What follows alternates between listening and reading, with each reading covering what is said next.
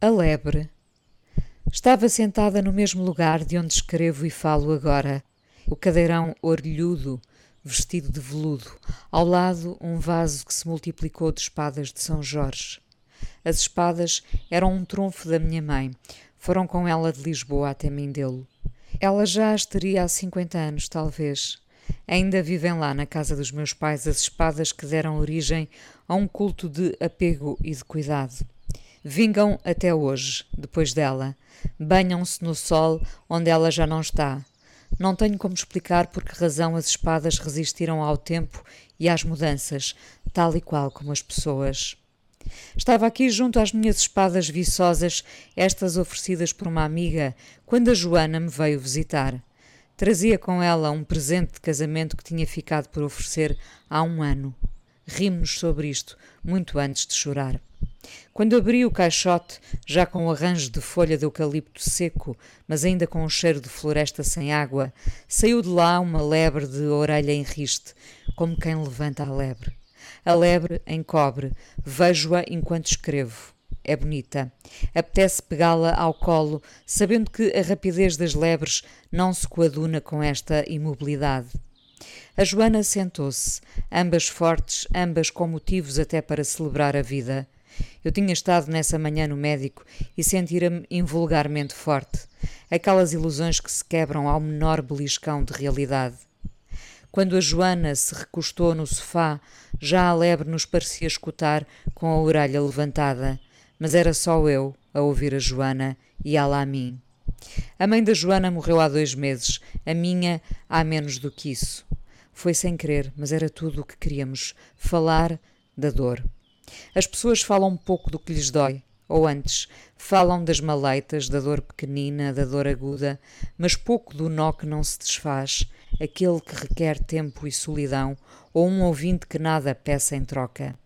É difícil encontrar a pessoa que não pretenda sequer guardar o desabafo e a confissão como um tesouro, um troféu triste. Eu e a Joana estávamos disponíveis. À primeira palavra que nos situou neste passado recente, desabamos. A dor viaja-nos pelo corpo. Somos apanhados desprevenidos. Acordamos e já estamos com meio-dia vivido quando nos lembramos de que ainda não choramos hoje. Meia vitória em meio-dia, até à totalidade da dor nos tomar.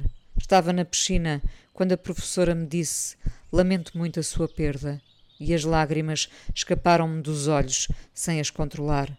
Rolaram para as barreiras onde os homens de tronco largo faziam por estremecer a água. Eu nem precisava disso. A Joana estava aqui sentada com o seu macacão de ganga, pele lisa, bonita, como se um talco a revestisse. A lebre em cima da mesa, as espadas aqui ao lado do cadeirão orelhudo. Todos, tudo, parecia ser um confessionário. A Joana trouxe uma tigela de marmelada com a polpa que a mãe tinha guardado. Vermelha, a tigela. Está ali na cozinha. Tudo me lembra as nossas mães. Tudo sempre nos lembrará delas. Eu quero lembrar-me. Nada em mim me diz que preciso de viver melhor esquecendo-a. Seria esquecer-me do que sou feita. Quando chorei me ri com a Joana e passámos em revista tudo o que vivemos neste antes e depois, senti-me mais viva.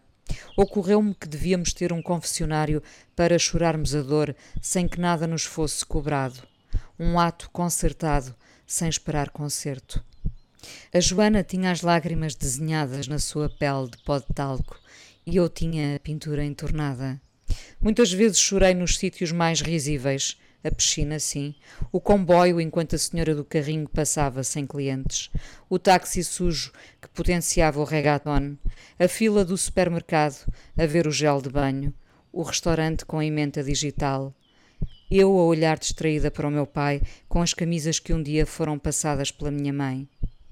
As lágrimas nunca são convidadas, fazem-se de desentendidas e aparecem. Naquela tarde chorei pela primeira vez uma dor comum. A dor comum devolve-nos a um sítio muito próprio, aquele de quem sente o mesmo e não teme expressar-se. Um mês, dois meses, a vida toda. Olhei para a Joana e concluí que jamais esqueceremos as nossas mães, as espadas de São Jorge, a tigela de marmelada.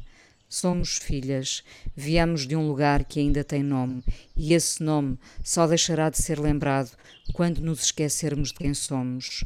A lebre. Dei-lhe o nome da minha mãe como se fosse ela que estivesse à escuta. E ali está ela, de orelha levantada.